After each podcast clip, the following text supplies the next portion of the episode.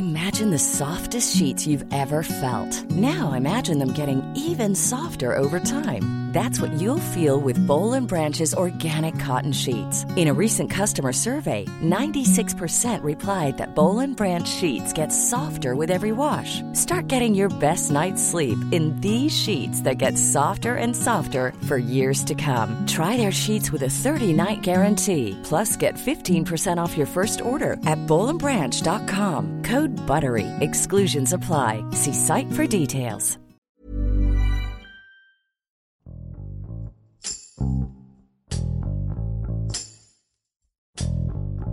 Se reportó el intento de fuga de dos reos en el Centro Regional de Readaptación Social Varonil de Cieneguillas, Zacatecas, el pasado 4 de diciembre.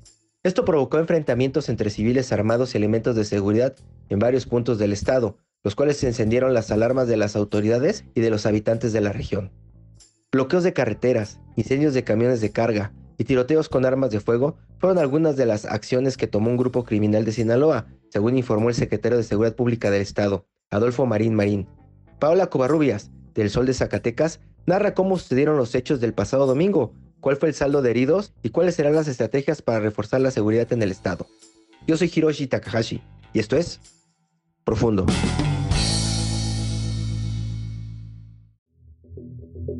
Zacatecas atraviesa momentos complicados en el tema de seguridad y esta situación se ha visto reforzada con los hechos delictivos ocurridos durante la última semana.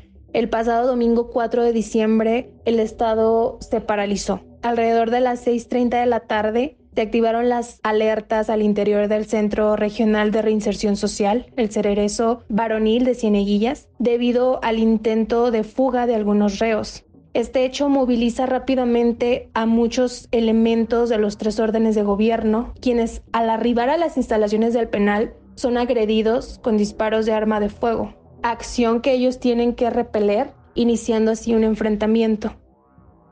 El secretario de Seguridad Pública, Adolfo Marín Marín, informó que integrantes de un grupo delictivo pretendían derribar un muro de la parte trasera del penal para ayudar a escapar a los reos, que se encontraban en su momento de esparcimiento. Sin embargo, su plan fue frustrado por las autoridades y ninguna persona privada de la libertad logró escapar.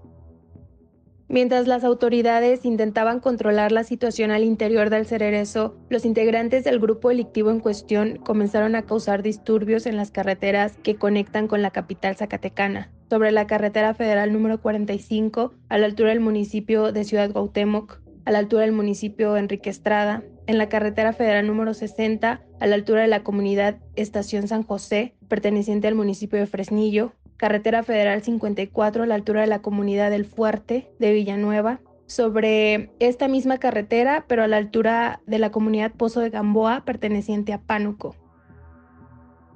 Los delincuentes obligaron a los conductores que circulaban por algunos de estos tramos carreteros a abandonar sus automóviles, los cuales incendiaron a mitad de camino para bloquear el paso. Lo mismo ocurrió con los operadores de camiones de pasajeros y trailers. Así también prendieron fuego a la caseta de peaje Morfín Chávez. Además de esto, en algunos puntos fueron dejados sobre la cinta asfáltica dispositivos conocidos como ponchallantas, que dañaron los neumáticos de varios vehículos que quedaron junto con sus pasajeros varados en el camino.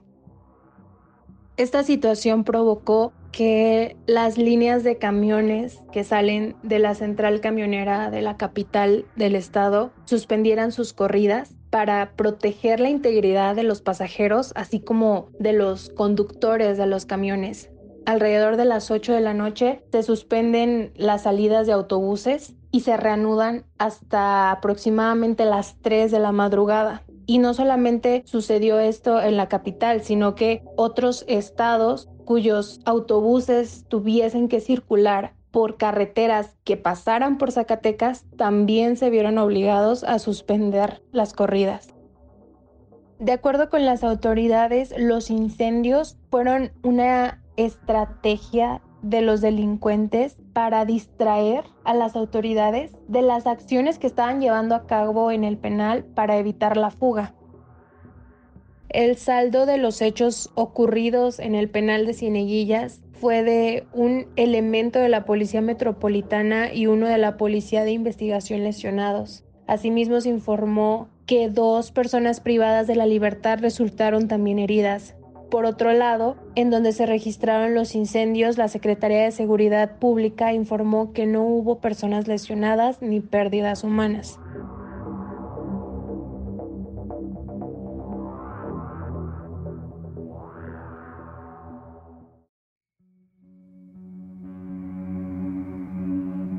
Aproximadamente una hora después de reportarse el incidente en el penal, se logra controlar la situación en su totalidad.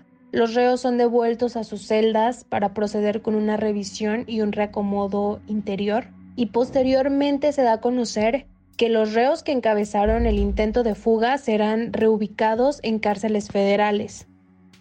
El presidente de México, Andrés Manuel López Obrador, se refirió a la jornada violenta ocurrida en Zacatecas, asegurando que se está trabajando y se continuará trabajando para recuperar la paz.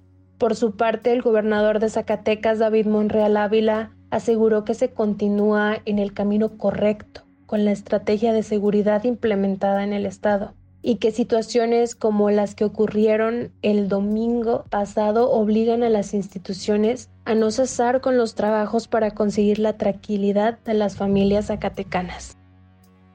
Luego de los hechos ocurridos al interior del Centro Regional de Reinserción Social de Cieneguillas, el secretario de Seguridad Pública aseguró que se tomaron diversas medidas internas que permitan reforzar la seguridad del centro penitenciario. Sin embargo, puntualizó que este centro penitenciario tiene más de 30 años de haber sido construido, por lo que más que dar mantenimiento, se requiere una modernización que se adapte a las nuevas necesidades de los reos, ya que no es la primera vez que se presenta una situación de este tipo. Apenas el pasado mes de octubre, ocho reos catalogados como de alta peligrosidad lograron hacer un hoyo en uno de los muros del centro penitenciario y escaparon. Hasta el momento no han sido capturados.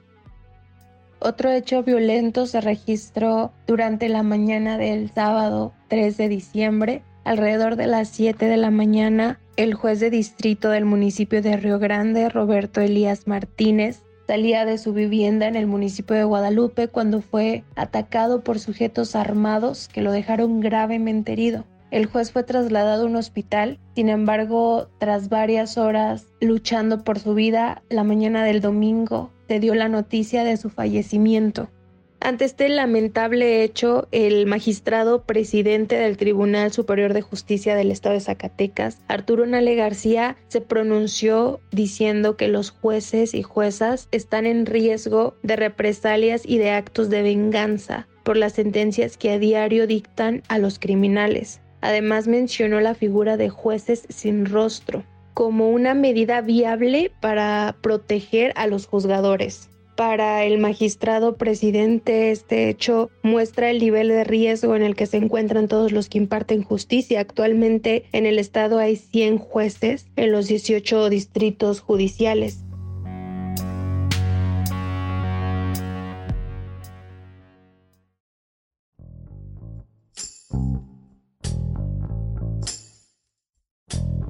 Escuchamos a Paola Covarrubias, desde Zacatecas, que nos explica además que el sábado 3 de diciembre, el juez Roberto Elías Martínez fue balaseado al salir de su casa. Aún no tienen claro cuál fue la razón de la agresión. Sin embargo, el magistrado presidente del Tribunal Superior de Justicia del Estado de Zacatecas, Arturo Nale, afirma que los jueces están en constante riesgo de represalias y no cuentan con medidas de seguridad que los protejan.